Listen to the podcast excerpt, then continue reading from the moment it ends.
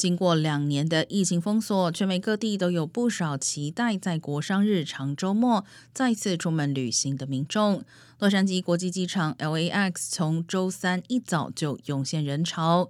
如机场官员预期的一样，这个长周末可能成为两年来机场最忙碌的一次，旅客人数可能超过去年感恩节和圣诞节假期。